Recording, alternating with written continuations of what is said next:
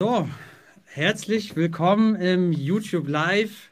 Schön, dass ihr da seid.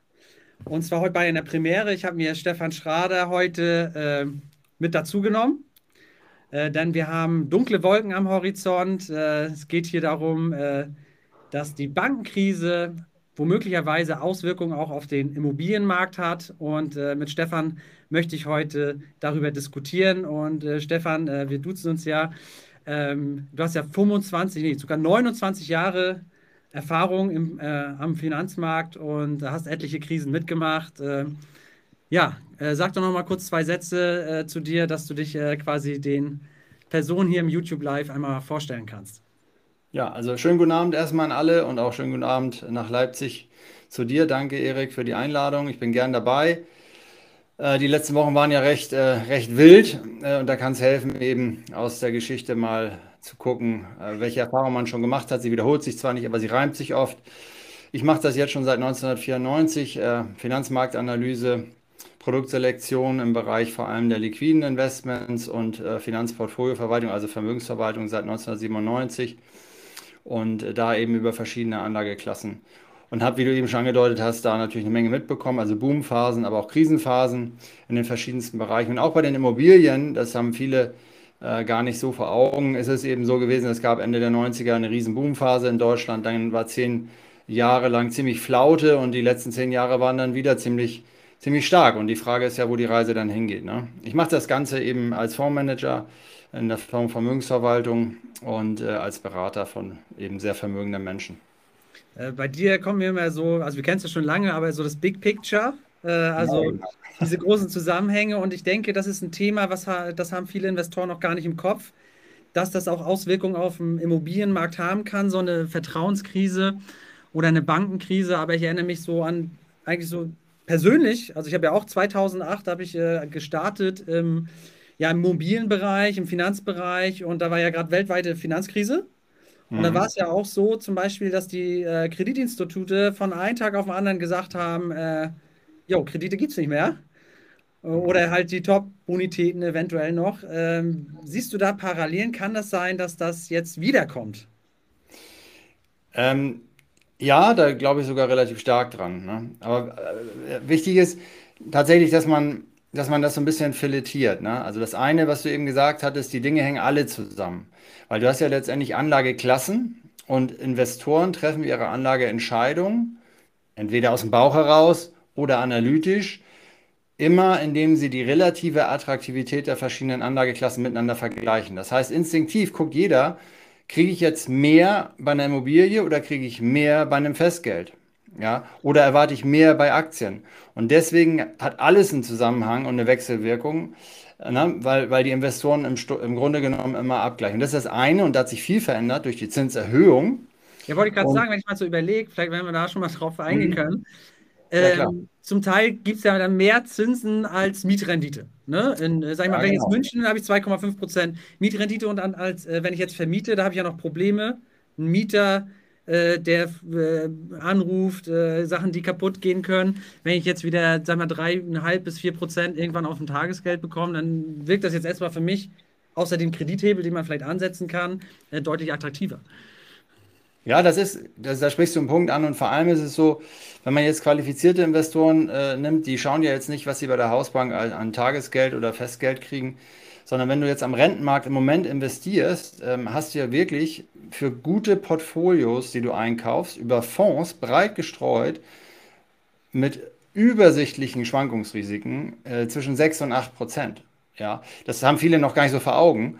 Ähm, ich habe gerade, äh, das ist, soll jetzt keine Werbung sein, aber von Vontobel, also wirklich ein gutes Bankhaus, äh, vor kurzem ein Produkt auf den Tisch bekommen. Die haben über drei Jahre ein Anleihenprodukt jetzt konzipiert, wo du knapp 8 Prozent Zinsertrag erzielst und wenn du die, den, den Währungswechselkurs noch raussicherst, dann machst du einen Euro rund 6% bei drei Jahren Laufzeit. Und da stellt sich ein Anleger, also vor allem wenn du das große Geld anschaust, stellt sich ja die Frage, gehe ich in eine Immobilie, ne, muss mich kümmern und so weiter, oder packe ich das jetzt in so ein Kurzläufer-Anleihenprodukt, das breit gestreut ist und mir 6% ausschüttet. Ja? Und das ist das, was ich mit relativer Attraktivität meine.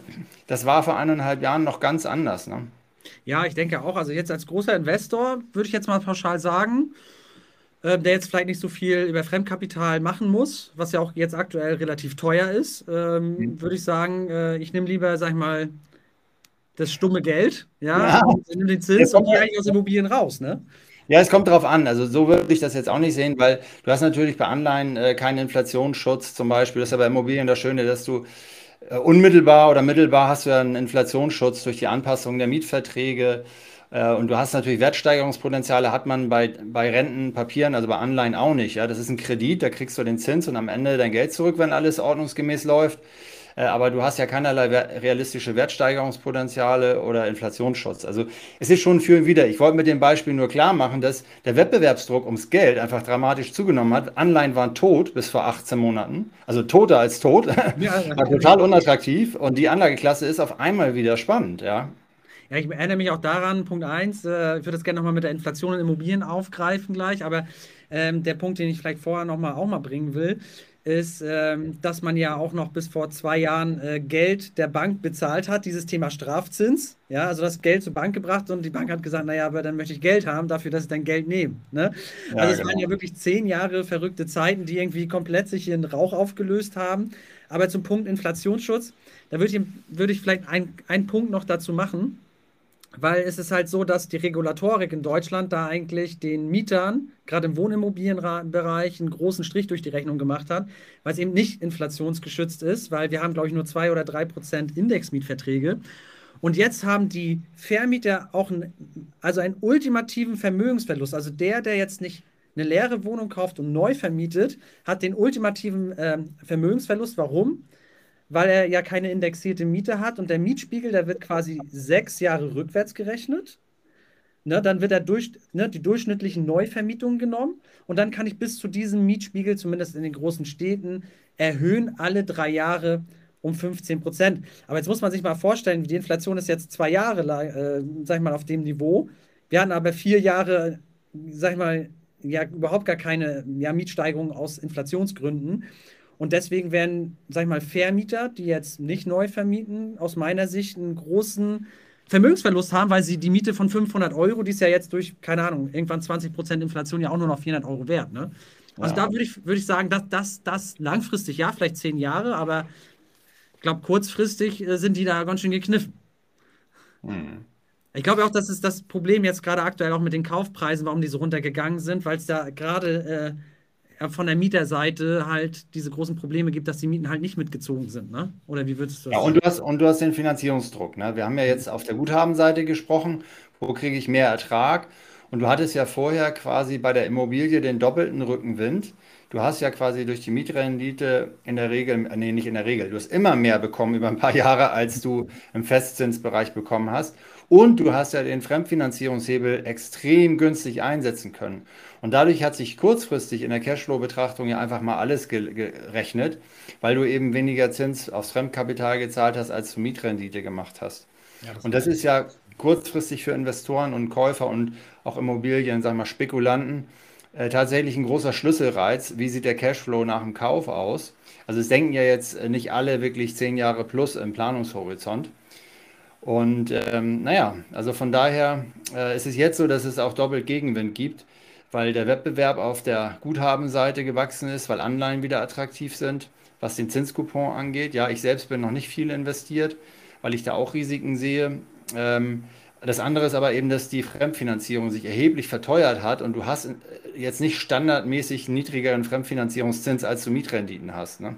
Ja, das sehe ich auch als großes Problem, weil eher der Immobilienmarkt ist halt wie so ein Tanker aus meiner Sicht. Hm? Ähm, da musst du halt jetzt eine Richtungsänderung machen und irgendwann äh, in einem Jahr kommt das halt an und das ist halt der, der, die Verkäufer haben ja momentan noch gar keinen Druck, sagen, ich möchte noch den hohen Preis haben und ich sehe wirklich, und da frage ich mich auch immer, was muss noch passieren bei vielen Käufern? Ich, also ich sehe oft Beispiele, da hast du eine Mietrendite von 3%, ja, bei einer Fremdkapitalverzinsung von, äh, keine Ahnung, 4,5%, die man dann am Ende des Tages zahlt. Da frage ich mich dann auch, okay, wo ist da der Business Case? Ne? Ja, ja, Einfach nur die genau. Immobilie haben wollen oder was ist dahinter, ne? Ja. Ja, einige rechnen das dann natürlich auch im Vertrieb schön über irgendwelche Wertsteigerungsmodelle und, und so. Und es ist ja auch unwahrscheinlich, dass du jetzt äh, im Immobil- Immobilienbereich Also das ist ja so ein bisschen auch ein zweigeteilter Markt. Ähm, also beim, im Neubau hast du natürlich Druck, weil die Herstellungskosten einfach relativ hoch sind für das Gebäude. Da sehe ich auch tatsächlich die Luft, die abgelassen werden kann äh, im Immobilienmarkt in den teilweise utopischen Grundstückspreisen, die eben spekulativ getrieben sind. Aber du hast ja gewisse Gestehungskosten einfach. Ja? Äh, Materialeinsatz, Lohnkosten. Beides riecht nicht danach, äh, kurzfristig stark zu fallen, weil wir Handwerkermangel haben unterm Strich und so weiter. Und das ist ja die Argumentation, äh, warum auch viele immer, tatsächlich viele immer noch Neubauimmobilien verkaufen.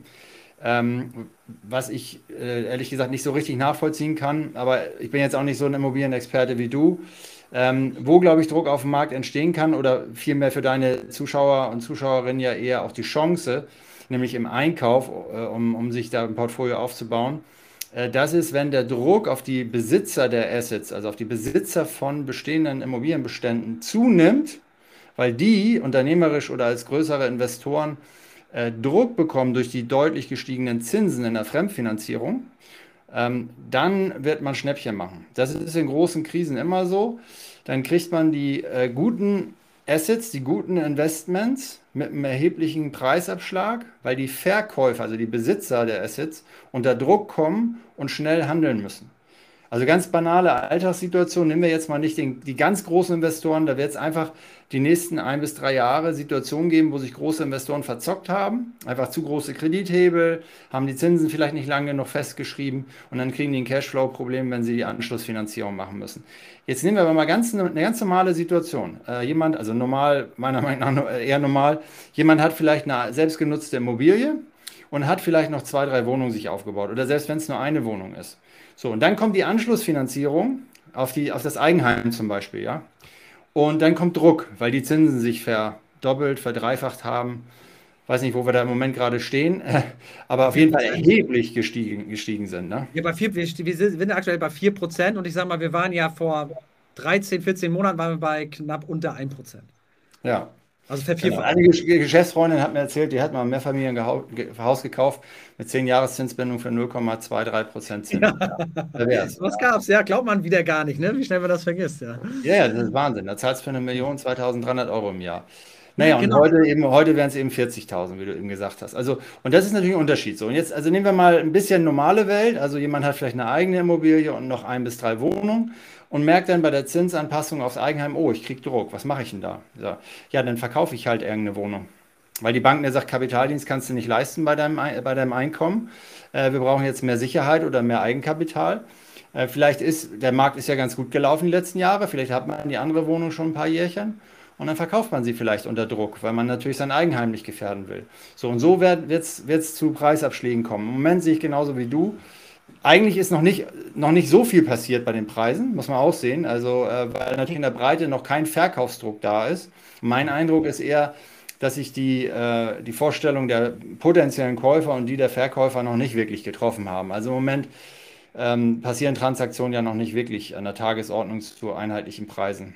Ne, also nach meinem Kenntnisstand ist es ja auch so, dass der Umsatz total eingebrochen ist. Also ja, also man, man, man sieht es ja so an diesem äh, ja, Finanzierungsvolumen der Banken, ne? diese mhm. Zusagevolumen und das ist ja zu äh, 2022 um 50 Prozent äh, mhm. eingebrochen und da äh, ist ja, kann man eigentlich sagen, okay, das ist äh, das ist Wahnsinn, was da passiert und das spricht genau für, wie du sagst, die, ich glaube, die Leute, jetzt auch gerade die Verkäufer, die haben zu lange dieses Mantra gehört, die Preise steigen weiter und so weiter und äh, es geht immer höher. Und es ist natürlich auch schwierig, dann einzugestehen, zu sagen, okay, äh, es wäre mal jetzt vor einem Jahr für 250.000 äh, verkaufbar gewesen und ich kriege jetzt noch 120. Ne? Also das muss man ja auch hinnehmen können, diesen Verlust ähm, am Ende des Tages. Und da tun sich, glaube ich, viele Leute schwer. Und es ist auch wieder so ein Funken Hoffnung, glaube ich, bei vielen äh, Verkäufern, dass diese Phase, äh, jetzt schnell vorbeigeht und dass man dann doch eventuell ähm, ja noch, dass das jetzt vielleicht in den nächsten ein, zwei Jahren äh, günstig ja. äh, verkaufen kann, in dem Sinne für den Verkäufer, das heißt für einen hohen Preis. Ja, genau. Ja, aber Hoffnung ist die Wiese, auf der die Narren grasen, ne? ja. So. also, äh, aber das ist genau das äh, Thema, was du ansprichst. Äh, und auch jetzt, wenn, jetzt haben wir auch gerade eine Phase, wo die Zinsen mal wieder ein halbes Prozent zurückgekommen sind und dann rechnen viele das schon immer weiter und das, das, da, da ist oftmals der Wunsch der Vater des Gedanken, weil das muss man sich vor Augen halten. Vielleicht, ähm, du hast ja auch ein paar Folien, können wir die, wollen wir die einblenden mal, diese Zinssteigerung. Genau. Da, ähm, auf, es ist ja so, dass äh, der Wunsch, dass die Zinsen sinken, weil man dann wieder bessere Kredite bekommt, ja, da muss es ist wirklich wichtig, sich vor Augen zu halten, dass die Zinsen nur realistisch sinken werden in einem Hochinflationsumfeld, wenn wir in eine richtig spürbare Rezession verfallen. Mhm. Ja, also so dieses Baden ohne Nasswerden gibt es da nicht. Also dass die Zinsen sinken und das Kreditvergabeverhalten der Banken weiterhin sonnig fröhlich ist, so wie die letzten Jahre es war, das wird es nicht geben. In der Rezession und auch in den aktuellen Unruhen, die wir da haben, in, diesem, in dieser Zeit des Bankenbebens, wie es ja in der Presse genannt wird, ist es so, dass das Kreditvergabeverhalten der Banken restriktiver wird. Das heißt, die Zinsen, wenn sie zurückkommen, bedeutet das, dass wir uns in der Rezession bewegen werden und dann werden die Anforderungen an Eigenkapital ähm, und sagen wir Kapitaldienstfähigkeit, also sprich liquides Einkommen, um Zins und Tilgung zu zahlen, werden die deutlich steigen. Das ist ganz wichtig. Also die, die darauf spekulieren, dass die Zinsen wieder sinken, kann natürlich passieren, aber nur realistisch wird das passieren, wenn wir in eine Rezession kommen, die es in sich hat. Ähm, Geht es ja auch darum, Probleme am Horizont zu, erklär, äh, zu, zu, zu zeigen und zu erklären, äh, bevor daher, sag ich mal, das Kind in den Brunnen gefallen ist. Und mhm. ich habe so das Gefühl, weil wenig Investoren mich darauf ansprechen, dass sie denken, das geht hier alles spurlos äh, dann quasi an den Immobilieninvestoren vorbei. Deswegen, mich ja. interessiert das äh, unheimlich. Und klar, wenn ihr jetzt äh, Fragen habt, schreibt es gerne in den Chat ähm, dann können wir das heute gemeinsam klären. Ähm, aber mich interessiert, äh, was äh, ist da jetzt zu sehen? Genau. Dann machen wir das mal. Werfen wir einen Blick über den Tellerrand, äh, weil gerade die Immobilie ist ja eher ein strategisches Investment, wenn man jetzt nicht Fix und Flip macht. Wer Fix und Flip im Moment schon macht äh, und Bestände hat, der sollte auf jeden Fall in intensiven Austausch mit dir sein, weil das wird anspruchsvoll. Äh, äh, in den, Ab in den Ab Abverkäufen, die ich in den nächsten ein bis drei Jahren se also selektiv sehe, ne, also auf die man sich vorbereiten kann, wo man dann vielleicht schnell handeln kann, da wird das bestimmt wieder spannend. Wie gesagt, aber immer mitnehmen, nicht so richtig in der Breite im Immobilienmarkt in Deutschland, das sehe ich nicht, sondern es wird von den Standorten abhängen und eben davon, dass einzelne Besitzer von Assets unter Druck kommen und schnell verkaufen müssen. Wenn man dann schnell handlungsfähig ist, dann wird man krasse Schnäppchen machen. Gut, aber strategisch ist ja Immobilie eher langfristig, zehn Jahre plus, denke ich mal, denken die meisten, weil sie steuerfrei vereinnahmen können und so weiter. So, also hier nochmal angefangen. Äh, jetzt kommen ein paar Folien, die sind hauptsächlich aus den USA. Ich weiß, dass wir in Deutschland sind, aber das eine ist, da ist das Zahlenmaterial äh, besser. Zweitens sind sie weiter vorweggelaufen. Also sowohl bei der quasi Zinserhöhung, Inflationsbekämpfung, als aber auch was die Problemeskalation angeht. Da ist ja die erste Bank äh, hops gegangen. So erklären, wie es bei uns nicht viel anders ist. Also hier die Zinserhöhung, die rote Linie links. Da sieht man vor allem, das ist mir wichtig gewesen, dass die Geschwindigkeit der Zinserhöhung einfach unglaublich groß war durch diese enorm hohe Inflation in der Spitze über 10 Prozent in Europa und die Kerninflation eben auch hartnäckig sehr, sehr hoch in den USA und in Europa über 6 Prozent. Also diese enorm schnelle Zinserhöhung ist ungewöhnlich wirklich ein historisches Ereignis. Was man jetzt hier sieht, das sind dann quasi die äh, anderen Zinserhöhungen quasi Genau, die anderen Erhöhungszyklen, genau. Also man sieht also, dass es auch schon mal zwischen 2004 und 2006 auf die gleiche Flughöhe ging wie jetzt, aber verteilt über 14 Monate. Ja, ja, nicht über neun. Weil ja, wir hatten in neun Monaten eben äh, diese, diese Erhöhung um äh, mehr als 4 Prozent. Ne? Ja, das ist ja krass. Das wäre, wenn ich mit dem Auto von 200 mit normalen Bremsen jetzt voll in die Stiefel reingehe. Genau, ganz genau. Wobei die guten Autos, die gleichen das ja schön aus und man hält die Spur und so. Also äh, das ist, äh, ja, also das hat Nebenwirkungen, das weiß auch jeder und ähm, man hat nur darauf gewartet, was, was kommt. Und ich habe auch in Interviews, die man auch leicht äh, fände, wenn man will, über YouTube und so, äh, habe ich das äh, schon über ein halbes Jahr gesagt, dass ich erstaunt bin, dass es noch keine Betriebsunfälle gegeben hat, weil du hast in so einem sich deutlich erschwerenden Kreditumfeld, das ist ja Kreditvergabeverhalten und Zinsen letztendlich und Geldmenge ist auch noch eingeschränkt worden. Ähm, also wirklich unglaublich. Äh, da, da, müssen Unfälle passieren. Ja? Und äh, da habe ich seit, ich glaube, ja, jetzt sind wir schon im siebten Monat, siebter oder achter Monat, wo ich mit viel Nachdruck in Interviews und so auch immer sage, ich wundere mich, dass es noch keinen großen Betriebsunfall gibt. Ist jetzt seit äh, knapp vier Wochen anders. Ne? Silicon Valley Bank war schon wahrnehmbar. Genau. Aber Zinserhöhung also sehr schnell, sehr hoch und die Geschwindigkeit ist historisch. Also jetzt, jetzt der Sprung zum Bankengeschäftsmodell. Ein Bankengeschäftsmodell sieht letztendlich ganz einfach aus, wenn man sich den eher spekulativen Investmentbanking-Teil wegnimmt. Ne? Also wenn man wirklich das klassische alte Bankengeschäftsmodell nimmt, ist es so, du holst dir Einlagen rein, für möglichst niedrige Zinsen, das ist ein Einkauf, so wie man sonst auch immer günstig einkaufen will. Man zahlt möglichst wenig Zinsen an die Anleger, die das Geld auf Girokonto legen oder kurzfristige Zinspapiere machen. Man nimmt das Geld und legt das höher verzinst an und aus der Zinsmarge machst du deinen Gewinn. Also eigentlich ganz einfach. So, nun ist es aber so, dass die Bank immer im Grunde genommen eine Fristentransformation hat. Das heißt, eine Bank hat immer sehr viel mehr Geld auf Girokonten liegen, als sie möchte, als sie das Geld quasi auch selbst nur geparkt haben möchte. Also wenn eine Bank jetzt ähm, äh, Hunderte von Milliarden, wie zum Beispiel eine deutsche Bank, auf Girokonten liegen hat, das ist auch ein Kredit an die Bank, formal gesehen, das ist immer wichtig, sich das vor Augen zu halten, dann will die Bank dieses Geld nicht untätig rumliegen lassen, sondern die Risikomanagementabteilung macht eine Schätzung, wie viel davon könnte im schlimmsten Fall innerhalb einer kurzen Zeit abgezogen werden. Und das Geld wird dann in kurzfristig liquidierbare Anlagen gepackt und den Rest gibt sie zum Beispiel an Immobilienfinanzierung, also die, die Immobilienfinanzierung haben wollen, weiter, ja, wo du natürlich viel höheren Zins hast. Jeder von euch hat vielleicht auf dem Girokonto ein bisschen Geld liegen oder auch Tagesgeld und weiß, okay, der, der Erik hat es gerade gesagt, 4% zahlt man bei einer zehnjährigen Zinsbindung. Da ist also eine Riesenmarge. Und das ist vollkommen normal. Und, ähm, und, und weil das so ist, weil die Bank nicht immer das ganze Geld parat hält, kurzfristig verlustfrei liquidierbar, was theoretisch die Kunden abziehen könnten, ja, weil das einfach nicht vorgesehen ist, das Ereignis, ähm, ist es eben jetzt zweimal eskaliert. Einmal bei der Silicon Valley Bank, weil eben unglaublich viel sehr schnell abgezogen wurde. Und was die dann machen musste, ist, die musste dann längerfristig gedachte Staatsanleihen, die sie im Portfolio hatte, verkaufen mit Verlust, um die liquiden Abforderungen der Kunden zu bedienen. Und der Verlust hat dann für starke Diskussion gesorgt. Die wollten dann eine Eigenkapitalerhöhung machen, um ihre Bilanz zu stärken. Und das fand der Markt halt gar nicht witzig. Dann ist allen aufgefallen, dass sie eben sehr viel unrealisierte Buch Buchverluste in den Büchern haben. Ähm, und dann ging das eben ganz schnell innerhalb von 48 Stunden. Und das ist das eigentliche Problem, ähnlich bei der Credit Suisse. Die Credit Suisse war substanziell tatsächlich, obwohl die total krisengeschüttelt war, ähm, die war substanziell tatsächlich stark. Ja, das klingt komisch, aber die hat etwas über 500 Milliarden quasi Gesamtvermögenswerte gehabt. Davon war etwas über 200 Milliarden kurzfristig liquidierbar. Und ein Drittel des Kreditportfolios der Credit Suisse, was 250 Milliarden knapp betragen hat vor der Abwicklung oder vor der Fusion, ein Drittel des Kreditportfolios wäre in den nächsten oder läuft in den nächsten sechs Monaten aus, also auch relativ liquide. Ähm, die Credit Suisse hat über 8% Eigenkapital gehabt, nur im Vergleich dazu, eine deutsche Bank hat weniger als 5%. Prozent Eigenkapital. Also rein substanziell keine ungesunde Bank.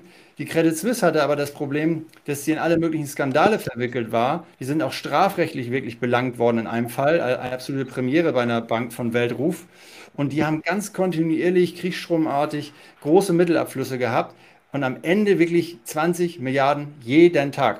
Ja, und das kann kein Bankengeschäftsmodell ab, weil dann das passiert, was ich beschrieben habe. Du hast dann eben sehr viel mehr Abrufe, als du in den kurzfristig liquide geparkten Geldern hast. Und dann musst du auf deine langfristigen äh, Assets als Bank zugreifen und musst die dann im Moment mit Verlusten verkaufen, weil die Banken eben durch die Zinssteigerung auch große unrealisierte wie würdest du das Risiko dann äh, einschätzen, ähnlich wie 2008, äh, dass es hier zu einer Vertrauen, Vertrauenskrise in Deutschland kommt und dass die Kreditvergabe dann eingeschränkt wird, weil das wäre ja auch ein Effekt positiv für den, der noch finanziert wird. Ja. Weil der kann ja wahrscheinlich ganz günstig dann an, äh, an äh, Immobilien kommen. Und für die Leute, die vielleicht jetzt nicht die Bonität vorweisen, dass die eventuell in zwei, drei Jahren gar nicht mehr kaufen können, weil die Banken natürlich erstmal dann ihre Liquidität horten. Also das wären noch die zwei Optionen. Genau, oder? das ist genau. Du sprichst die Punkte an. Also äh, was definitiv anders ist äh, als damals und nicht vergleichbar ist, ist, ähm, sage ich mal, die Qualität der, ähm, also der Substanz. Es war wirklich 2008 so, dass es wirklich unglaublich viel Schrott in den Büchern der Banken gab. Also da wurde ja, da war ja die Idee, die man hat ganz viel Schrott in gigantischen Mengen genommen, hat die zu Produkten gebündelt und hat dann über die Streuung argumentiert, dass das eine Top-Qualität ist, weil Streuung ist ja immer sicher. Und das war also wirklich auch eine qualitative Kreditkrise, die wir damals hatten. Da war halt unglaublich viel Schrott in den Büchern, toxische Papiere und so weiter. Fun Fact: die UBS, die jetzt die Credit Suisse übernommen hat, war damals toter als tot, wurde mit gigantischen Steuermitteln gerettet.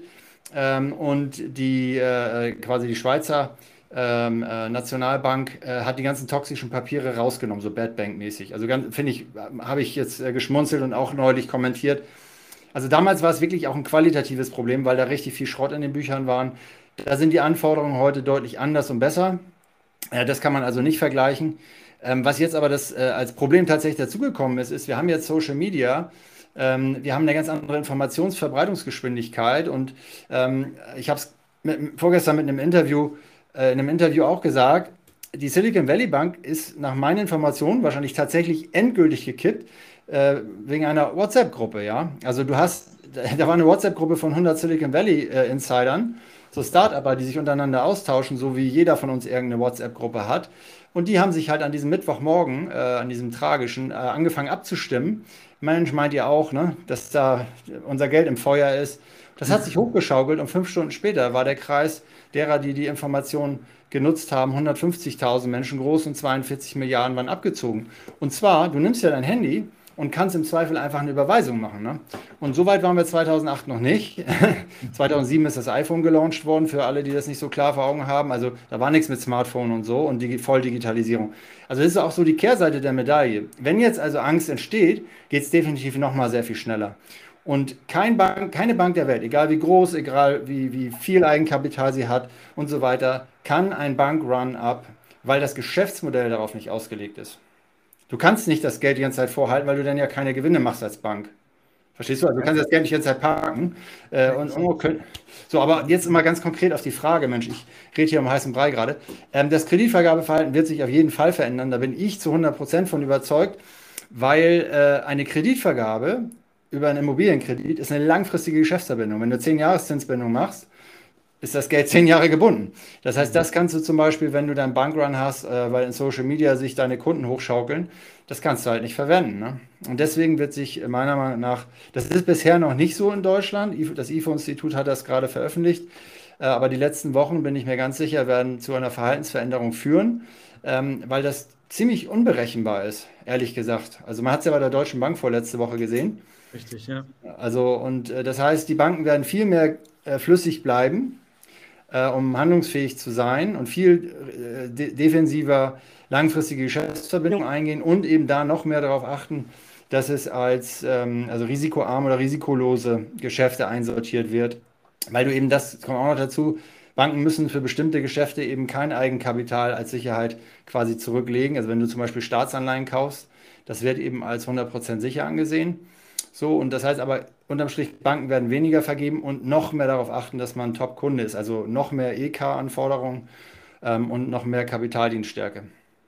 Ja, wenn ich das mal so, äh, es ist ja nicht nur die Zinsbindung, ähm, wo das Kreditinstitut quasi die Liquidität vorhalten muss, sondern die Kreditlaufzeit, die ist ja viel länger. Ne? Ja, absolut. Es ist ja nur vertraglich geregelt, dass der, der Kredit dann zehn Jahre mit dem fixen Zinssatz ist.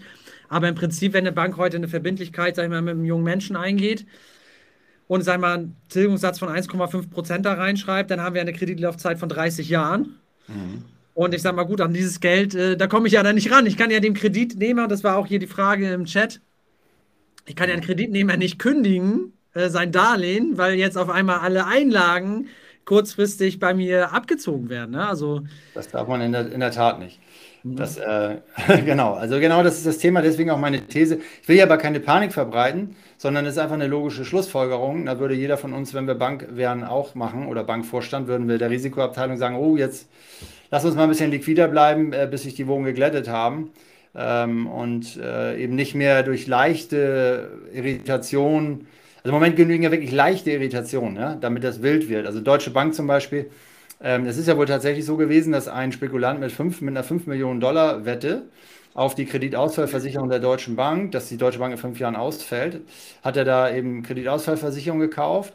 Das hat man wahrgenommen, den Ausschlag quasi in der Kursentwicklung. Also ist ja mal Angebot und Nachfrage. Ne? Wenn da ein bisschen ja. wenn mehr Geld reinfließt, geht der Preis hoch. Das hat man wahrgenommen und hat sich der Markt innerhalb eines Tages tierisch hochgeschaukelt. Und die Preise für diese Kreditausfallversicherung sind durch die Decke gegangen. Und dann wurde halt für ein paar Tage auch gesprochen, oh, ist die Deutsche Bank jetzt auch unsicher und im Feuer. Und wenn du das nicht wieder ja, eingefangen kriegst, und, nee. da, und da ziehen die Deutsche Bank hat richtig viel Geld liquide und so weiter, äh, aber äh, dann hast du eben da so Silicon Valley mäßig äh, mal über eine Woche, dann zwingst du halt auch so einen gesunden Riesen in die Knie. Ne? Ja, das finde ich halt krass. äh, dass, äh, und das, du hast es schon richtig gesagt, ich, ich versetze mich jetzt auch mal in so einen Bankvorstand und ich jetzt bei der Credit Suisse, äh, da geht es ja dann quasi um das ja, Überleben. Ja, also ein gesundes Institut, ja, und da ich, ich würde jetzt auch der Risikoabteilung äh, sagen, ja Mensch, wir müssen auf das Schlimmste vorbereitet sein, weil wenn es ja nur, das ist ja eine Vertrauensfrage, ne? wenn es den kleinsten Zweifel gibt, dass wir nicht mehr solvent sind, ähm, dann äh, haben wir hier diesen Domino-Effekt, das schaukelt sich hoch und dann ist man auf einmal vom Markt, ne? dann ist man weg. Das war ja auch so. Ja, ja, genau. Das war ja so. Das, ist ja so. Das war ja der, größte, der größte Eigner, der größte Aktionär. Ähm, äh, hat ja äh, der hat knapp unter 10% äh, Aktien gekauft. Auch letztes Jahr erst. hat er, also ist an dieses Limit gegangen. Ähm, und der war, äh, mit dem gab es ja Gespräche, ob eine Kapitalerhöhung möglich ist. Und dann hat er gesagt, äh, wäre nett, könnte er sich theoretisch vorstellen, aber praktisch gehen 10% oder mehr nicht, weil das regulatorisch äh, nicht zu wuppen ist.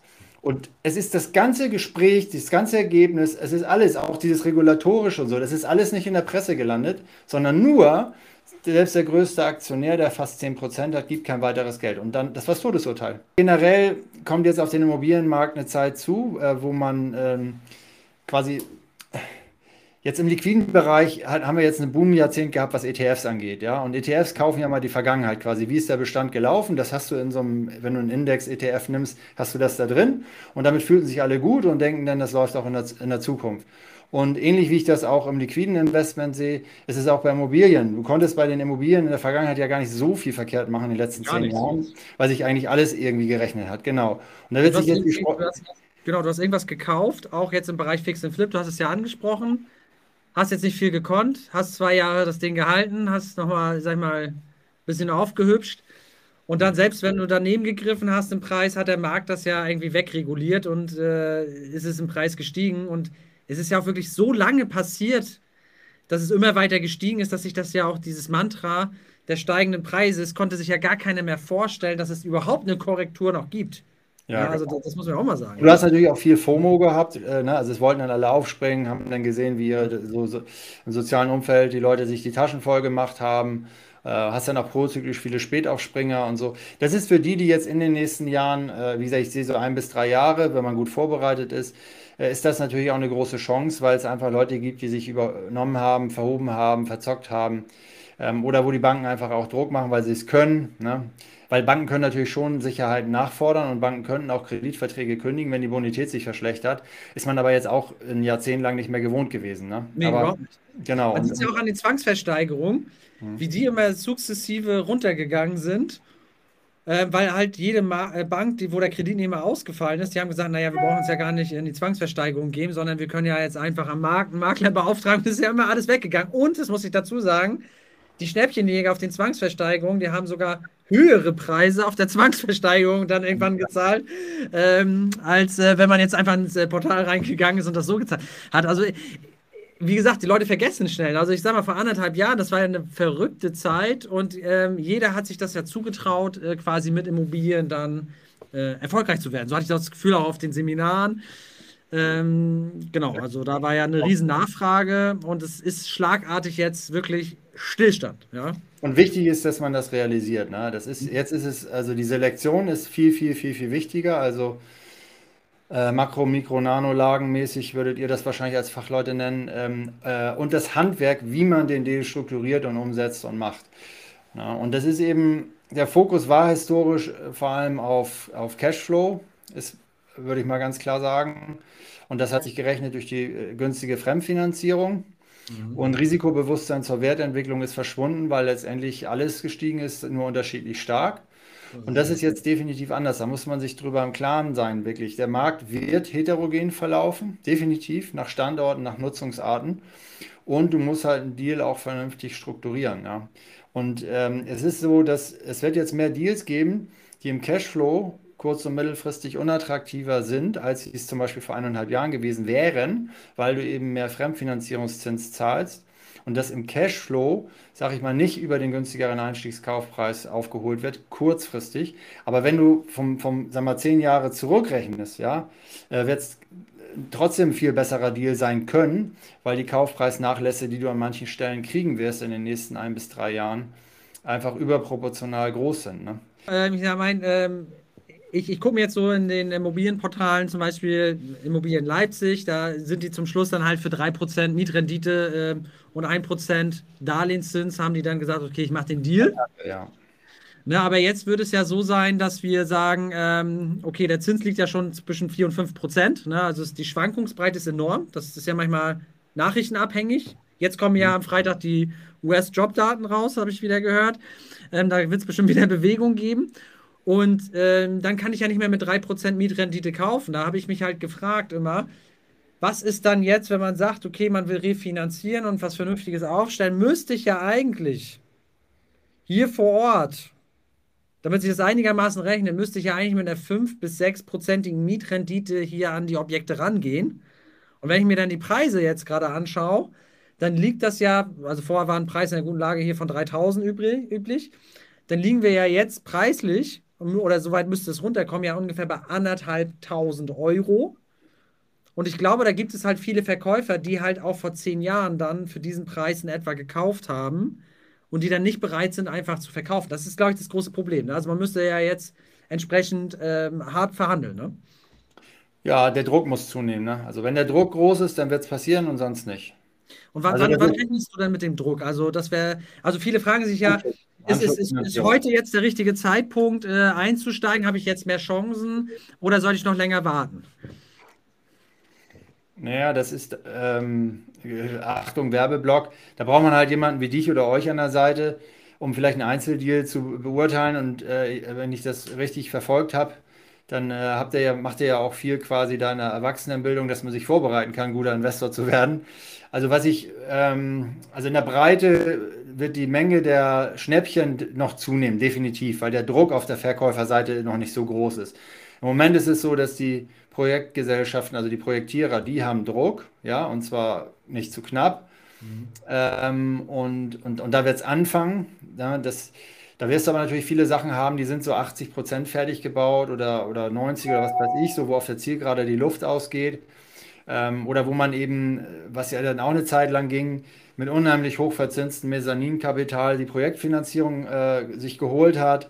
Also über, die, ähm, über die, diese, diese, diese Plattform zum Beispiel, ne, wo man dann ja, äh, genau. was investiert hat. Aber das funktioniert ja, glaube ich, auch nicht mehr. Ne? Das kann ich mir irgendwie nicht vorstellen, dass dann, ich kann ja nicht auf so ein Projekt 4% äh, Rendite geben, wenn ich jetzt auch 5% irgendwann äh, in der festverzinslichen äh, ja, Anlage bekomme. Ja, das ne? ist halt extrem, genau, extrem schwierig. Ich meine, mhm. ja, aber jetzt für, für normale Immobilienkäufer, sage ich mal, also bei, bei Projektfinanzierung bin ich tatsächlich jemand, der schon inzwischen eineinhalb Jahre Verhinderungsberatung macht, weil der Markt schon echt krass ja. äh, krass aufgepumpt war. Also da war so viel Zuversicht drin äh, in den Kalkulationen, weil ich habe ja über die Jahre auch ab und zu Projektfinanzierung gemacht mit meinen Investoren und da konnte man ja wirklich zwei, also schöne zweistellige Renditen mit auch eine ganze Zeit lang sehr übersichtlichen Risiken verdienen.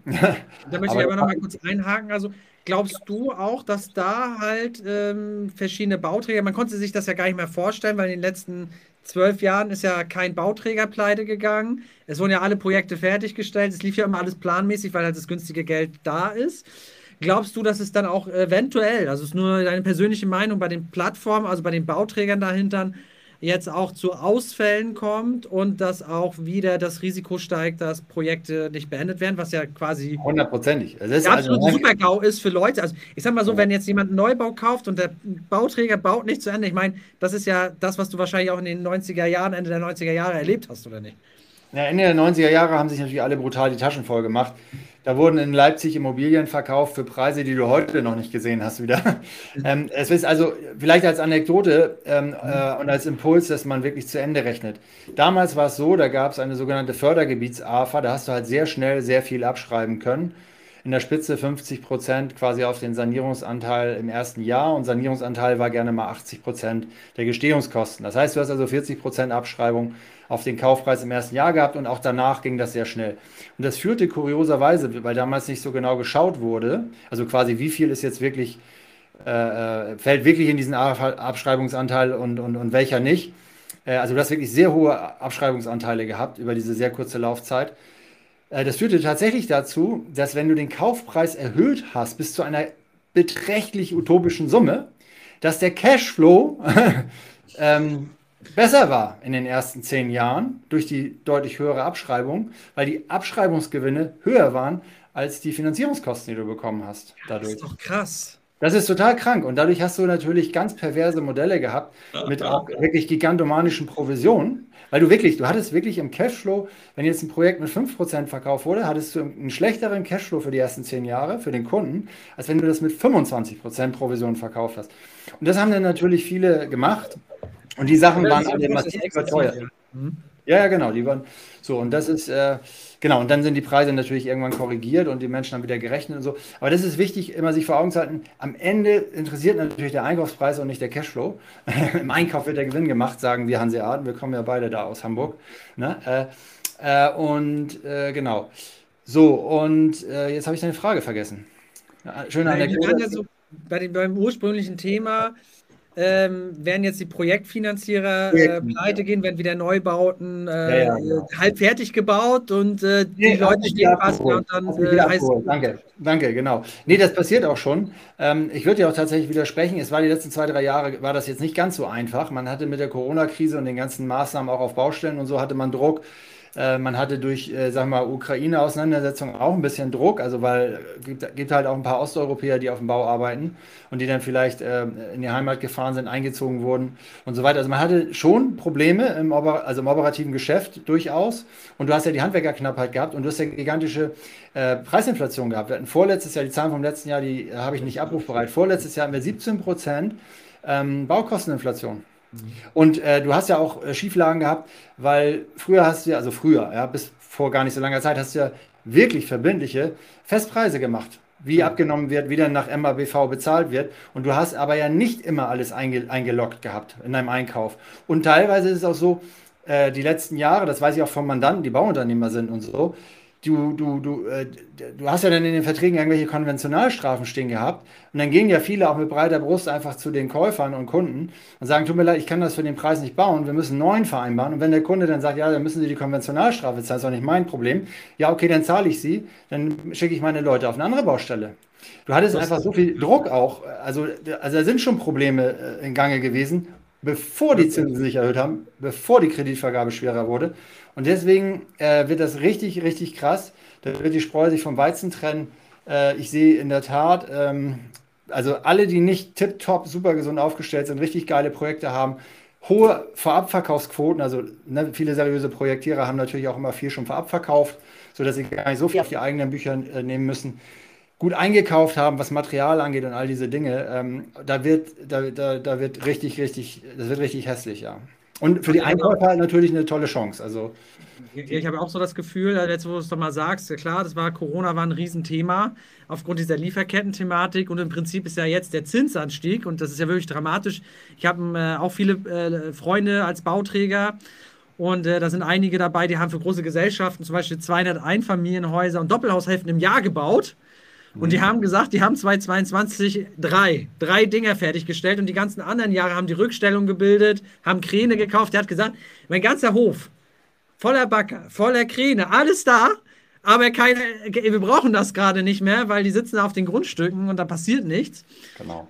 Und ähm, ja, das hat äh, ja eine große Relevanz. Und äh, ja, das ist eigentlich im Prinzip, wenn ich es jetzt so verstehe, und so sehe ich es eigentlich auch, der letzte Nackenschlag quasi für die Baubranche nach diesen Corona-Jahren und dieser Preissteigerung. Und ich habe das ja auch mitgekriegt, da gab es ja Bauträger, die gesagt haben, lieber Kunde, ich zahle dir noch 10.000 wenn wir den Vertrag auflösen, also nicht nur konventional starten, ja. sondern auch Angebote, weil die gesagt haben, es funktioniert nicht mehr. Und jetzt noch hinten raus, der, dieser Zinsanstieg, das ist ja eigentlich nur eine Frage der Zeit, bis da das Pulverfass eigentlich in die Luft geht, oder nicht? Ja, ja, genau.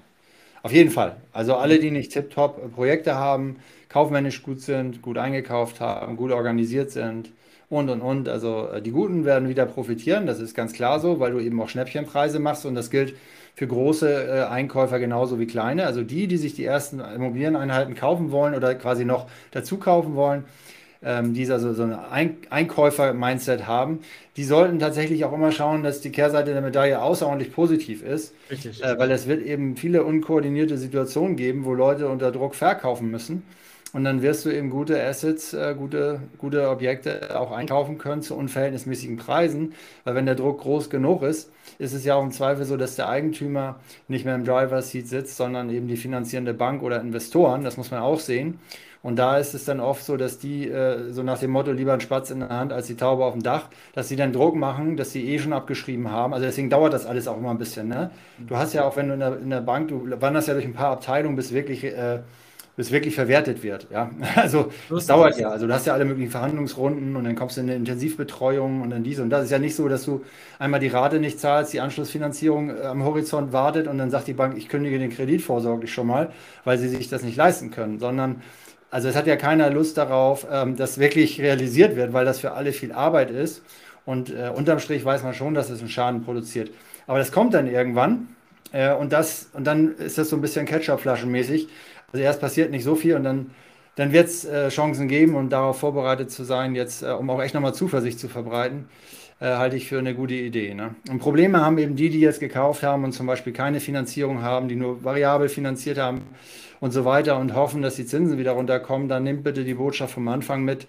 Äh, die Zinsen kommen nur richtig deutlich runter, wenn wir in eine schwere Rezession kommen, äh, weil wir eine hartnäckige Inflation haben. Davon bin ich also jetzt äh, in meiner makroökonomischen Analyse ziemlich stark überzeugt, dass die Inflation in ein paar Jahre erhöht bleiben wird. Also man sollte sich eher mit 4 bis 7 Prozent ähm, konfrontiert sehen über ein paar Jahre. Und in so einem Umfeld die Zinsen zurückzunehmen, ist natürlich nur schwierig möglich. Da musst du Argumente haben weil es ja Sehen der Enteignung ist, Schleichen. Ne? Von, ja, ist ja übrigens krass. Wenn du jetzt 100.000 am Konto hast, drei Jahre 7 Prozent, das heißt ja noch Zinseszins sind 20 Prozent weg.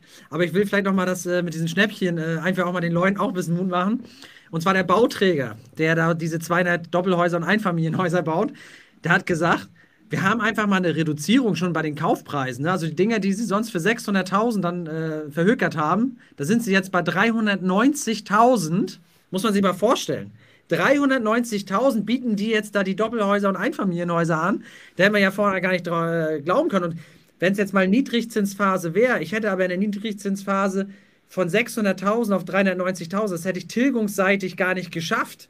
Da wäre ich, sag ich mal, in 15 Jahren hätte ich nicht mal die Restschuld, die ich heute äh, da für einen äh, Einkaufspreis bekomme. Aber das ist halt, wie du schon sagst, der Markt, ich sag mal, muss jetzt so sein wie so ein Trüffelschweinchen, ja, aus meiner Sicht. Und gucken, okay, äh, wo brennt es gerade, wo könnte was entstehen und da auch sein Pulver trocken halten und das halt nicht zu früh verschießen aus meiner Sicht. Ne? Also das ist ja dann schon eigentlich so die Botschaft. Ne? Also Leute, äh, was man haben will. Ne?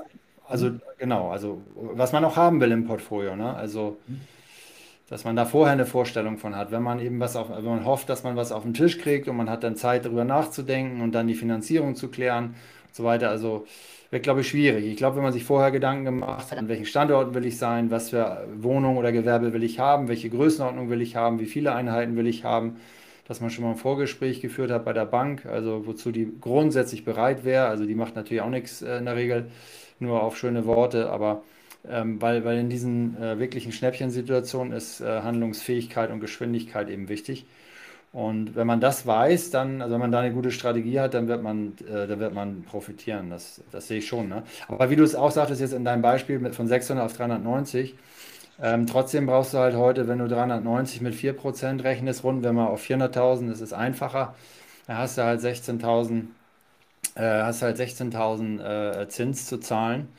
Und ähm, wenn du jetzt, äh, sagen wir mal, ein, 1% ähm, gehabt hättest bei 600.000, hättest du halt nur 6.000 Zins gezahlt. Ne? Also, ja, aber da möchte ich was zu sagen, weil ich finde, jetzt, jetzt kommt ein interessanter Punkt auch äh, für die Zuhörer.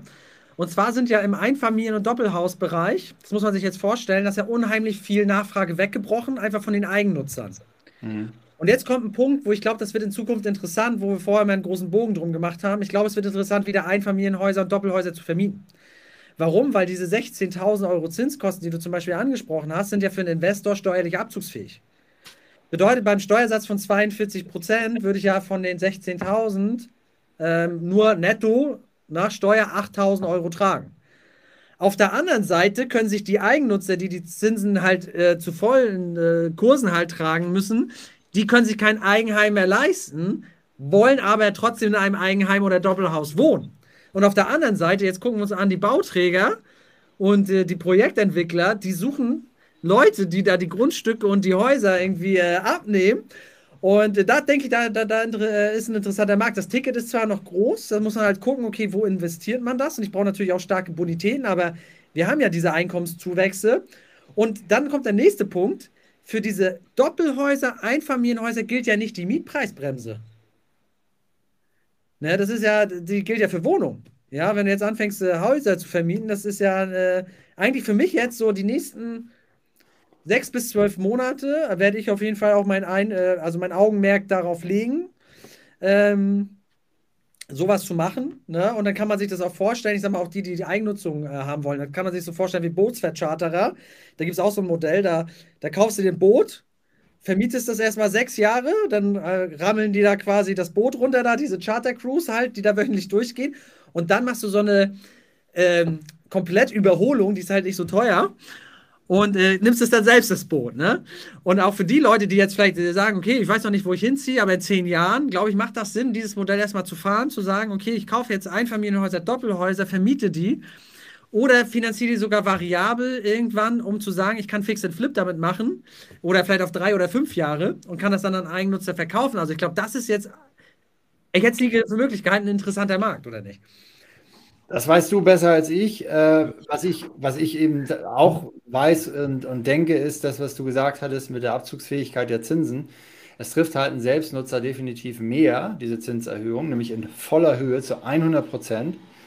Ähm, und wenn man es genau nimmt, ja sogar zu mehr als 100 Prozent, weil du ja die Zinsen aus versteuertem Einkommen so es, ja. erzielst. Ja, also, ähm, und wenn du es als Investor machst, hast, hast du sie als Werbungskosten abzugsfähig.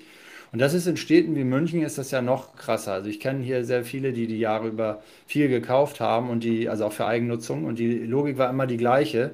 Wenn der Kapitaldienst für den Zins und einen Teil der Tilgung, also gedanklich jetzt auch wegen Instandhaltungsmaßnahmen und ne, Kostenumlagen aufs Gemein, ähm, äh, Gemeinschaftseigentum und so, wenn das ungefähr so ist wie meine Miete, die ich heute zahlen würde, dann kaufe ich halt, weil der Preis wird sowieso in 10, 15 Jahren nicht niedriger sein, wenn die Zinsbindung ausläuft. Das war also die einfache Logik und das hat dann auch viel geklappt.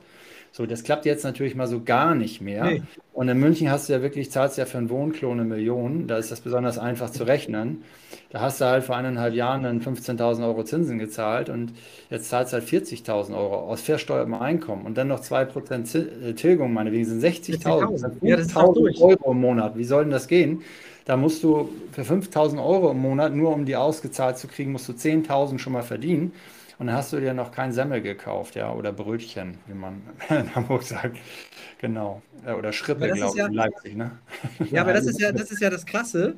So, und äh, auf der anderen Seite haben die Bauträger natürlich ihre Projekte eingekauft und die fressen ja Liquidität. Ne? Also wenn ich jetzt ein Grundstück kaufe und das fremdfinanziere, äh, Bauträger können auch erst anfangen zu bauen, wenn sie meist eine Abverkaufsquote haben von 50 bis 60 Prozent. Ja? Dann zahlt die Bank auch erst aus. Ich kann die Bauunternehmen dann erst bezahlen. Und da glaube ich, äh, gerade so was das Thema Einfamilienhaus betrifft, da können Schnäppchen auf äh, Leute warten. Da muss man natürlich überlegen, will man jetzt bauen äh, oder äh, das Risiko wirklich eingehen, also zu bauen, weil wir Themen haben im Baupreis etc. Oder kauft man vielleicht dann Bestand und nutzt halt diese energetischen Themen, äh, die man dann machen kann äh, an dem Einfamilienhaus oder Doppelhaus und vermietet das. Ist ja auch interessant, auch steuerlich gesehen. Ähm, äh, da glaube ich, werden in Zukunft äh, krasse Chancen entstehen, was die Vermietung betrifft. Weil, wenn ich mir zum Beispiel den Leipziger Markt anschaue und andere Märkte, dann ist es so, dass die Leute, die jetzt zum Beispiel, nehmen wir mal ein Pärchen, hat ein Kind gekriegt, äh, die wohnen in einer Zwei-Zimmer-Wohnung, die können ja da nicht wohnen bleiben. Die brauchen ja trotzdem dann, äh, in gewissen Städten brauchen die ja trotzdem dann mehr Wohnraum und irgendwer muss den ja bieten. Ne? Gleichzeitig kommt von unten halt, haben wir das Thema Flüchtlinge, ne, leider, also leider, dass es diesen Krieg gibt ähm, die äh, wirklich am Segment äh, ziehen die komplett auch alle Wohnungen weg. Also wir haben zum Teil 40 bis 60 Anfragen, wenn wir was inserieren, müssen es dann deaktivieren. Und das Einzige, was das irgendwie noch, die Mieten irgendwie noch äh, irgendwie nicht explodieren lässt, ist einfach diese Regulatorik, die man im Blick haben muss heutzutage. Aber das ist ja, sind ja eigentlich, da, aus der Sicht sehe ich eigentlich wirklich übelst krasse Chancen jetzt für Investoren, die halt, wie du es gesagt hast, dieses Fragmentierte irgendwie antizipieren können. Also das, sehen, okay, da ist eine Chance, äh, aber das zum Beispiel, diesen Preis, den der jetzt will, da brauche ich überhaupt gar nicht diskutieren, das ist lächerlich. Ne? Ja, genau. Und, und aber auch vorbereitet sein, so wie du es eben beschrieben hast, äh, Äh, das ist natürlich ein grundsätzlicher Treiber, der jetzt dazukommt, dass es einfach ganz viele mehr Mieter geben wird, die gute Einkommen haben, weil die sich tatsächlich wegen der Zinsen das schlicht nicht mehr leisten können. Also Leute, die sonst als Mieter äh, jetzt nicht quasi in der ersten Reihe standen, weil die vom Selbstverständnis beim Einkommen auch äh, quasi Eigentümer wären, die werden sich das die nächsten Jahre schlicht nicht leisten können. Und das heißt, wer da als Investor aufschlägt, hat eine ganz andere Kalkulationsgrundlage, eben wegen des Werbungskostenansatzes und der AFA.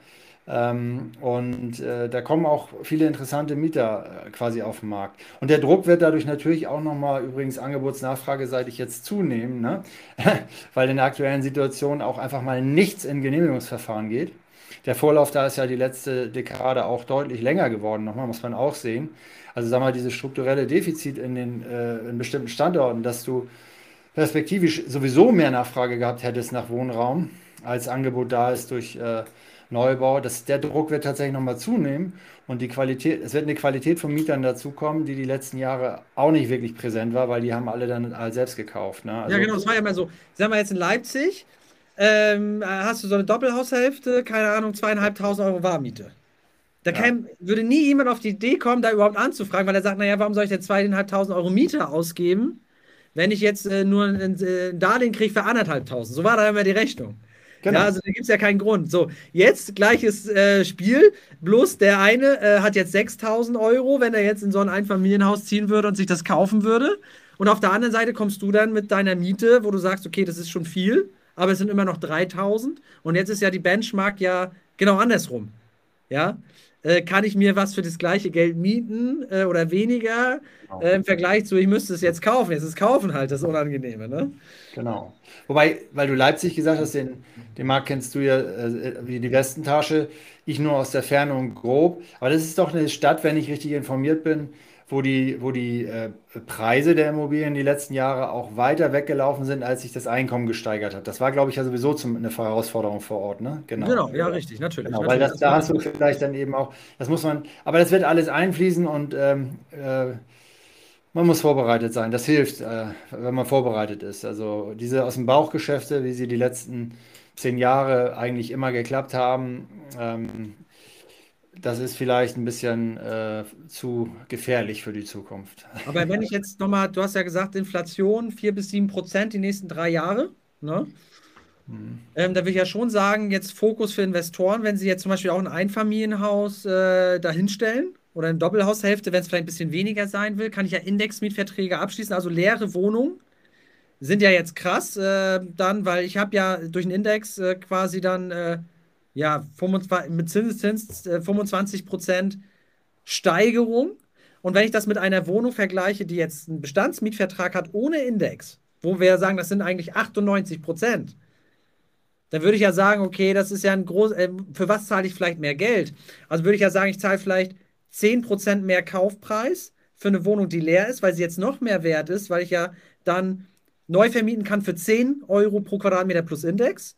Und der, die Bestandsmiete ist ja hier irgendwo bei 5 Euro. Und ich kann alle drei Jahre maximal 15% zum Mietspiegel erhöhen. Also da würde ich auch als Investor mich so positionieren, ähm, dass man halt, äh, weil die, der Markt sich so krass verändert hat, dass man eher was Frisches nimmt. Ähm, wo man wieder, sag ich mal, so einen Restart äh, dann machen kann, als wenn ich jetzt in irgendein so Ding einsteige, wo der Mietspiegel sechs Jahre läuft, da, da, bin ich ja voll vom Fenster. Wenn du jetzt sagst, 7%, 7 Inflation, weil nehmen wir mal an, ich kann ich bin schon beim Mietspiegel und kann vielleicht in den nächsten drei Jahren nur 8% erhöhen. Hätte ich ja effektiv, äh, wenn ich sage 7% Inflation auf, auf drei Jahre pro Jahr, hätte ich ja keine Ahnung, 14, 15% Verlust. Ja, aber das ist jetzt wirklich äh, Dealmaking äh, im Immobiliensektor, das ist Spezialwissen, das ist Einstellungsfrage. Äh, ich kenne Leute, die zum Beispiel mit großer Freude äh, seit 50 Jahren vermietete Wohnungen an einen und denselben Mieter oder Mieterin äh, aufkaufen, ähm, weil sie wissen, okay, rein statistisch, irgendwann die nächsten zehn Jahre steht eine Neuvermietung an. So, die finden das auch gut. Das ist halt Geschmackssache. Also, ähm, genau. Ich hätte, genau, ich hätte noch eine abschließende Frage. Und zwar sagt hier jemand, äh, dass äh, die Inflation ja fällt mhm. bereits und äh, dass es schon erstaunlich wäre, wenn sie nächstes Jahr sage ich mal, äh, über 5% liegt. Vielleicht auch aus dieser Energiethematik. Äh, vielleicht da nochmal so als letztes ähm, Commitment, weil das ja jetzt noch wirklich ein äh, krasses, krasser Punkt ist, Inflation auch für den Immobilienmarkt und die Zinsen. Ähm, was, was veranlasst dich dann zum Beispiel zu einer Schätzung wie 7%? Ja, also eins, eins möchte ich vor, vorweg sagen, dass ich ähm, letztes Jahr zum Jahreswechsel, also ich mache regelmäßig so Investorenkonferenzen für meine Investoren, Manchmal mache ich auch öffentlich Sachen und äh, einmal im Quartal mache ich einen, quasi einen öffentlichen Vortrag, wo ich äh, die Finanzmärkte allgemein kommentiere. Und ähm, das ist mir tatsächlich wichtig. Ich habe das Anfang letztes Jahr, ähm, äh, habe ich eben gesagt, dass wir mindestens 7% sehen werden in, in diesem Vortrag, was damals noch kein Mensch, also es hat keiner erwartet. Also über 5 hat sich kaum jemand getraut äh, weil wir uns jetzt ja an diese 10%, die wir jetzt ein Jahr lang hatten, so schnell gewöhnt haben. So, und die äh, Annahme, dass die Inflation höher bleibt, ähm, also möchte ich so beantworten. Das eine ist, die Inflation kommt jetzt zurück, aber wir haben ja noch Inflation. Ne? Inflation ist auch, äh, ist ja immer die Erhöhung quasi äh, zum Vorjahreswert. Also wenn ihr was, also die Zuschauerinnen und Zuschauer, wenn, wenn ihr was lest in der Zeitung, dann ist es immer der Vergleich des Preises, also des Warenkorbs, der für die Inflationsermittlung zugrunde gelegt wird, im Vergleich zu vor einem Jahr. Also was hat dieser Korb vor einem Jahr gekostet? Das ist ganz wichtig. Ja? Dann hast du nachlaufende Inflationstreiber. Du hast jetzt zum Beispiel Immobilien wieder, Gewerbemietverträge. Hast du ja immer die Inflationsanpassung nachträglich. Es wird ja mal geguckt, was war im letzten Jahr und dann wird für die Zukunft erhöht. Ja, hier die ja. Lohnanpassung. Ne? Ich habe ja jetzt auch gesehen, es sind super viele Streiks auch. Und genau. es sind ja zum Teil auch so, Fahr ich meine, die haben ja lange gebraucht, die Gewerkschaften. Ne? Es ist erstmal Inflation gewesen, man hat nichts gehört. Und dann haben sie sich warm gelaufen, weil es wird ja nicht jeden Tag ist ja nicht ein indexierter äh, Arbeitsvertrag, das wäre jetzt noch das nächste, wenn man sowas macht, äh, aber jetzt zwei Jahre gedauert, ne? Das ist der vierte Punkt, genau, den ich noch genannt hätte, nämlich der Lohn. Das Lohn ist auch nachlaufen. Ähm, und da hast du jetzt ja diese zweistelligen Lohnerhöhungsforderungen äh, Forderungen im öffentlichen Bereich und, und hast eben diese massiven, äh, diese massiven Streiks. Ne? Ich fand das so krass, wenn, das, das dauert halt alles ein bisschen. Genau, vielleicht kann ich noch mal eine Sache sagen, auch gerade zu dem Lohn. Was ich viel krasser fand, war nicht diese Steigerung 10%, sondern ich fand das krass, mindestens 500 Euro. Ja. Das, es gibt auch gewisse Leute, die haben jetzt vielleicht zweieinhalbtausend brutto, ja, als Beispiel. Und das ist ja keine Gehaltssteigerung von 10%. Also das kann ja jeder ausrechnen. Also jemand, der zweieinhalbtausend brutto macht, vielleicht was Einfaches, der auch sein Einkommen verkonsumiert, ähm, der hat ja jetzt auf einmal 500 Euro mehr brutto. Das ist doch das Krasse, oder nicht? Ja, genau. Das ist, aber da ist die Logik dahinter ist natürlich ähm, jetzt mal ganz wertfrei. Ne? Also die, weil, weil, weil äh, du musst natürlich was machen, weil wir, wir reden ja auch über echte Inflation. Ne? Also wir, wir haben ja jetzt gerade Asset Price Deflation, also wir haben die Preise in, in Anlagegütern kommen zurück, also Immobilien, Anleihen, Aktien. Da hatten wir vorher zehn Jahre massive Inflation, also Preissteigerung. Jetzt ist es so, wir haben in den äh, Anlagewerten Rückgänge und wir haben jetzt eine echte alltagsrelevante im Portemonnaie, ob man es will oder nicht, stattfindende Inflation. Und du hast natürlich für die Grundbedürfnisse der Menschen im Moment eine besonders hohe Inflation. Also Nahrungsmittel und so weiter haben, habt ihr wahrscheinlich äh, auch mitgekriegt, dass die Preise da nicht, nur 10% gestiegen sind, sondern erheblich mehr. Mhm. Ähm, und, und das ist die Logik dahinter, dass halt die, die Einkommen haben, das eigentlich eh nur dazu reicht, dass du deine Ausgaben bedienst und vielleicht noch 100 Euro äh, in die Altersvorsorge packst oder einmal im Jahr in Urlaub fahren kannst. Die Leute haben definitiv jetzt kein freies verfügbares Einkommen mehr, ohne dass sie eine signifikante Lohnerhöhung bekommen. Und äh, das ist eben das ist eben die Logik dahinter äh, dieser Mindest, diese Mindestanpassung, weil es definitiv die niedrigeren Einkommensschichten überproportional hart trifft. Weil wenn du gut verdienst, ich meine, dann gehst du halt einmal weniger essen oder, oder zweimal im Monat und dann hast du das aufgefangen. Ne? Oder verstehst du, was ich meine? Kaufst du irgendwelche Luxusgüter nicht oder und und und. Und du hast auch eine Kompensation. Und unterm Strich wirst du eine Kompensation haben über zum Beispiel Immobilien und dergleichen. Ja, weil also, du kaufst ja jetzt Immobilien günstiger ein Nimm mal, du hast ja vorher 20.000 EK bezahlt, jetzt zahlst du noch 10.000 EK, weil der Preis sich halbiert hat. Ich meine, sowas muss man dann ja auch messen. Ähm, ich habe ja dann einfach 10.000 Euro mehr am Konto. Ne? Also, äh, das ist natürlich schade, dass die Leute, die es besonders hart trifft, natürlich diese Asset Price Deflation, von der du gesprochen hast, äh, die können das ja überhaupt gar nicht nutzen. Ne? Die konnten äh, schon die, diese Asset Price Inflation nicht nutzen die letzten zehn Jahre, weil, ja gut, sie hatten ja dann wahrscheinlich alles verkonsumiert. Und jetzt auf der anderen Seite können sie da jetzt auch nicht kompensieren, dass sie jetzt äh, günstig an, äh, an Immobilien zum Beispiel kommen. Ne? Genau, und schon gar nicht würden sie die Kredite kriegen eben. Ne? Also ja. von daher, das ist der Grund, das war ja die Frage von deinem Zuschauer. Ähm, äh, du hast so nachlaufende Sachen und ähm, mein Szenario unterstellt, dass man das im Griff behält, ne? weil was wir ja bis jetzt noch nicht haben, ist quasi äh, Panik. Inflation ist sehr stark erwartungsgetrieben. Das heißt also, die Menschen müssen das Gefühl behalten, dass es alles irgendwie äh, kontrolliert im Rahmen bleibt. Auch da ist es so, wenn die Emotion kippt, dann passiert etwas, was für Inflation tödlich ist, nämlich dass man Konsum vorzieht, weil man im Kopf verankert hat, das ist in einem halben Jahr erheblich teurer. Und wenn man den Konsum vorzieht, dann schaukelst du dich halt hoch. Ne? Also, ja, klar. Und das ist auch die Gefahr jetzt zum Beispiel bei den Löhnen, das ist immer eine Lohnpreis, äh, äh, Lohninflationsspirale und Lohnpreisspirale. Letztendlich der Lohn, der jetzt verhandelt wird, fließt ja wiederum in die Preise ein, die der Endverbraucher zahlen muss. Und das ist ja dann auch wieder inflationstreibend. Also das ist ein äh, herausfordernder Balanceakt. Und ich teile eben diese Zuversicht nicht. Und ganz wichtig ist, ähm, ich will mich in dem Fall auch nicht irren, also weil, eine, weil eine mittelgroße Inflation viel besser zu verarbeiten ist als das Szenario, was sein, passieren müsste, damit die Inflation deutlich zurückkommt. Und das ist mir wichtig, dass, dass das alle mitnehmen. Es ist nur realistisch anzunehmen, dass die Inflation deutlich zurückkommt, wenn wir eine schwere Rezession haben. Versteht ihr? Also, das ist das einzige Szenario, wo die Inflation deutlich zurückkommen wird. Und dann haben wir aber natürlich an anderen Stellen Schmerz. Dann haben wir zwar keine Inflation mehr, aber dann haben wir eben Sachen, die viele äh, überhaupt gar nicht kennen, die ja heute wahrscheinlich zuschauen, weil das schon zu lange her ist. Also was ja, Arbeitslosigkeit angeht. Zum Beispiel, ne?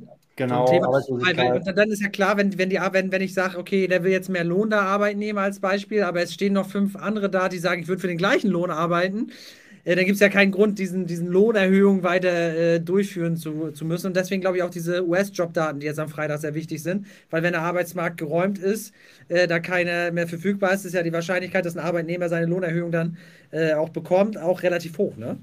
Genau. Und wobei wir im Moment ja die Besonderheit haben, wir haben faktisch Vollbeschäftigung. Ne? Also in den ja, USA und in Europa haben wir auch rekordniedrige Arbeitslosigkeit. Deutschland ist auch im Grunde genommen nah an der Vollbeschäftigung. Also das ist, äh, deswegen ist da auch quasi keine Entlastung zu erwarten, äh, weil eben jetzt auch die, sag mal, irgendwie die Arbeitnehmer natürlich Druckpotenzial Potenzial haben. Ähm, der Arbeitsmarkt ist nicht mehr so stark, wie es die Zahlen hergeben. Das sieht man einfach, wenn man mit offenen Augen durchs Leben geht. Aber er ist halt immer. Ja, das, das, das ist richtig. Ich denke auch, also ich sag mal, jetzt dieses äh, Szenario, äh, was du für wahrscheinlich hältst, mit äh, ja, Inflation von 4 bis 7 Prozent. Ähm, das müsste ja wirklich Leute in die Immobilien treiben ohne Ende. Äh, die Frage ist, die sich nachher wahrscheinlich äh, stellt, ist, äh, wird, wird man finanziert oder nicht? Ähm, da haben wir jetzt durch die Bankenkrise wieder eine weitere Verschärfung zu denen, die es schon gab, weil die Banken haben ja ihre Regulatoriken auch schon mit dieser Inflation schon angezogen, was so die Haushaltsrechnung betrifft, Anschlussfinanzierung. Da wurde es schon härter und jetzt nochmal dieses Thema Bankenkrise dazu. Und vielleicht noch einen Punkt zu machen, bevor wir dann langsam mal überleiten, weil wir sind hier schon äh, doch ein bisschen über das Ziel hinausgeschossen. Aber es merkt, wie wichtig das Thema ist. Ähm, wir hatten ja wirklich, sag ich mal, 12, 13 Jahre wirklich Inflation 1%. Ne? Und ich glaube, dadurch, dass man so lange dieses Mantra auch, es gibt keine Inflation, in die Köpfe reingehämmert hat, brauche es jetzt einfach so lange, um das wieder ähm, in die andere Richtung zu bewegen, weil ich meine, was ist eigentlich los hier in Deutschland? 10% Inflation. Im Oktober, glaube ich, war es ja 2022. Äh, Und alle sind cool geblieben. Und ich glaube aber, wenn dann irgendwann das wirklich so, wie du es gesagt hast, realisiert wird, wir haben jetzt so einen Dauerzustand auf einmal. Das ist jetzt nicht äh, so ein Inflationsbuckel, von dem die EZB mal gesprochen hat, sondern das verstetigt sich hier irgendwann. Dann ist es, glaube ich, genauso schwer, wieder die Leute davon im Gegenteil zu überzeugen, äh, zu sagen, äh, Leute, wir kriegen das hier in den Griff. Ne? Weil wenn man jetzt fünf, fünf, sechs Jahre mal als Beispiel mit äh, 6% Inflation unterwegs ist, was sollen die Leute noch denken? Ne? Ja, du wirst dann, genau, wobei das Verhalten der Anleger wird sich dann verändern. Also dann werden andere Deals gemacht. Dann hast du natürlich, also fest steht allerdings, dass der Realzins, also der Zins, den man bekommt, abzüglich der Inflation, der wird auf Jahre negativ bleiben und das ist auch, äh, wird auch wohlwollend so gesehen von Notenbanken und Regierungen, ähm, weil quasi dieses negative äh, Delta, also der negative Realzins, ist faktisch wie eine Sondertilgung auf äh, Verbindlichkeiten. Ne? Also ist ja auch das, was Immobilienbesitzer freut an der Inflation. Du hast ja auf den FK-Anteil, ist das ja eine Tilgung de facto. Ne?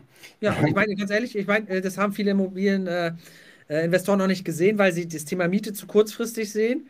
Äh, wie du schon sagst, ich habe 6% Inflation, 4% äh, Darlehenszins. Das tut erstmal in der Haushaltsrechnung weh, weil die Löhne noch nicht entsprechend gestiegen sind, weil die Mieten nicht entsprechend gestiegen sind. Aber mit so einer Strategie, wo ich gesagt habe, ich gehe jetzt heute mit einer Neuvermietung rein, mit Index, profitiere ich halt enorm davon, weil ich einmal mit der Inflation mitziehe und parallel äh, negativen Realzins habe, weil die Inflation über den äh, ähm, über FK-Zins, also über Fremdkapitalzins liegt. Und da muss ich auch ganz ehrlich sagen, gepaart noch mit einem niedrigen Kaufpreis, frage ich mich dann, wenn man sich auf die Miete, äh, wenn man sich auf die Suche macht, was braucht man eigentlich noch?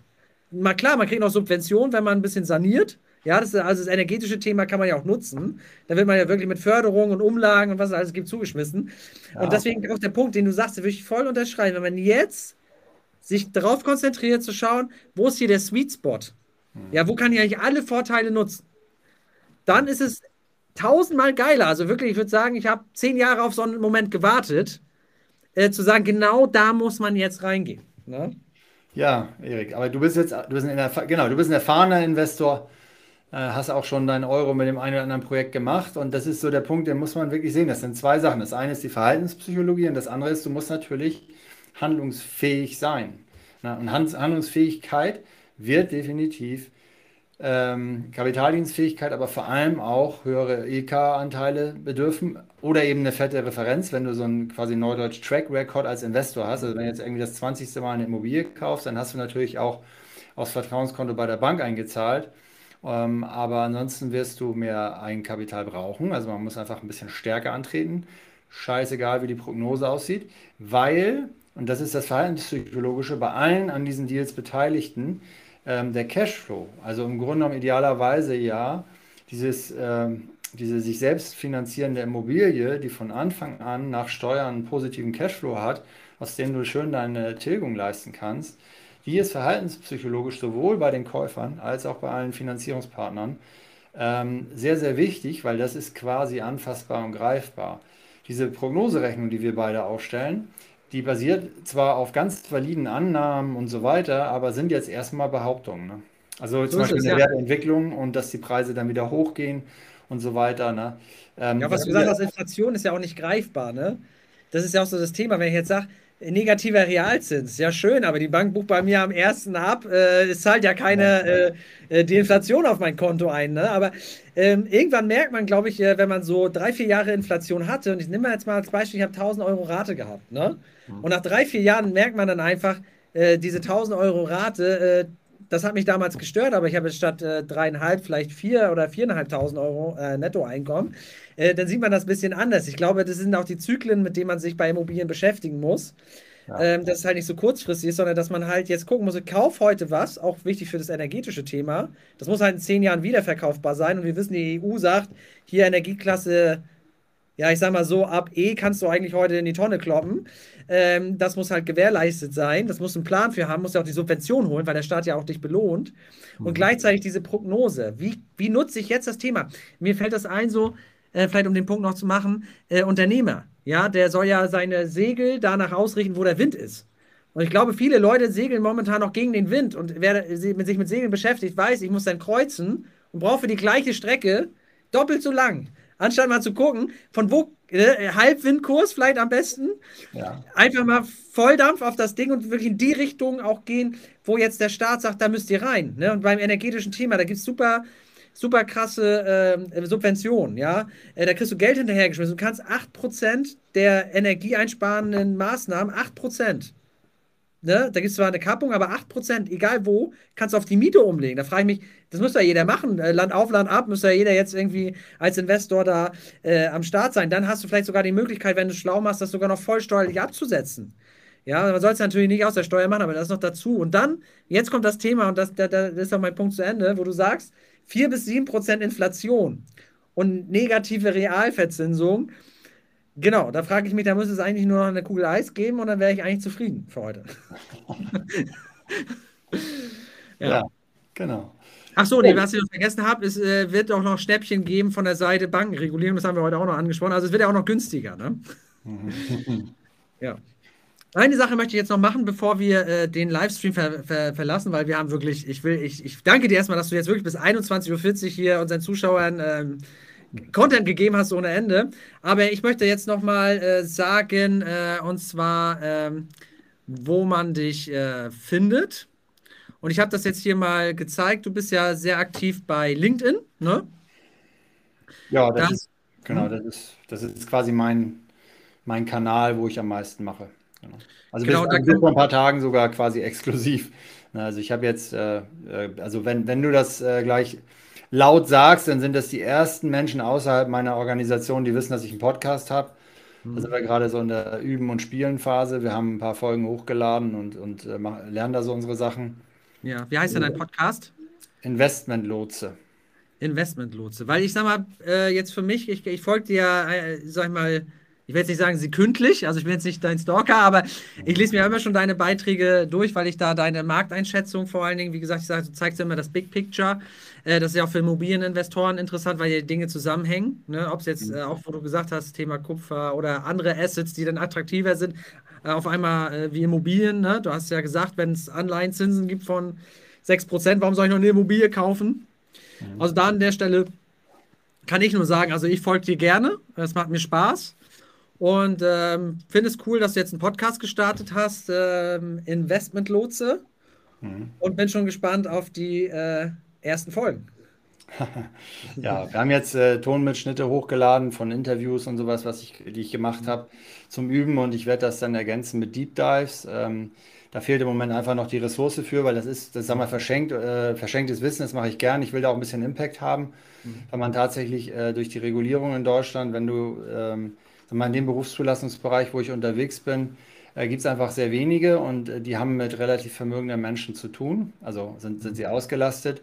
Aber wenn ich überlege, was hier so purpose-getrieben, neudeutsch gesagt, äh, was- wofür ich mal angetreten bin, da stört mich das halt auch da tatsächlich, dass äh, Zugang zu bestimmten Wissen wirklich in der Breite ähm, äh, durch eine direkte 1 zu 1 Beratung einfach unwahrscheinlich ist, so doof das klingt. Aber Ja. Ähm, und da ist jetzt durch Social Media natürlich eine schöne Ma Möglichkeit gegeben, dass man auch was skalieren kann. Ja, also ob jetzt äh, heute 100 Leute zugucken oder 10.000 oder 100.000, ähm, unser Aufwand ist für mich schon einen. Unterschied machen. Für mich wird das schon einen Unterschied machen. Ja, vom Gefühl, wenn man mehr Impact hat. Also ich finde das auch gut, äh, mehr Ja. Impact zu haben. Ich habe auch unterschiedliche Interviews schon gegeben und ich freue mich auch mehr, wenn sich das eine fünfstellige Anzahl von Menschen anguckt, als wenn da eben nur ein paar hundert sind. Ähm, wegen des Impacts, weil man ja mehr bewe bewirkt. Ja? Man gibt was an die Hand, damit die Menschen bessere Investitionsentscheidungen treffen können. Ähm, wir, Deutschland ist kein Land der Investoren, wir sind ein Land der Sparer, wir sind eines der Schlusslichter global. Ähm, und das, das, das tut mir, das bereitet mir physische Schmerzen. Äh, ich bin tatsächlich deswegen auch mal äh, an den Start gegangen vor 29 Jahren. Und ähm, das ist eine schöne Möglichkeit, das zu teilen. Ne?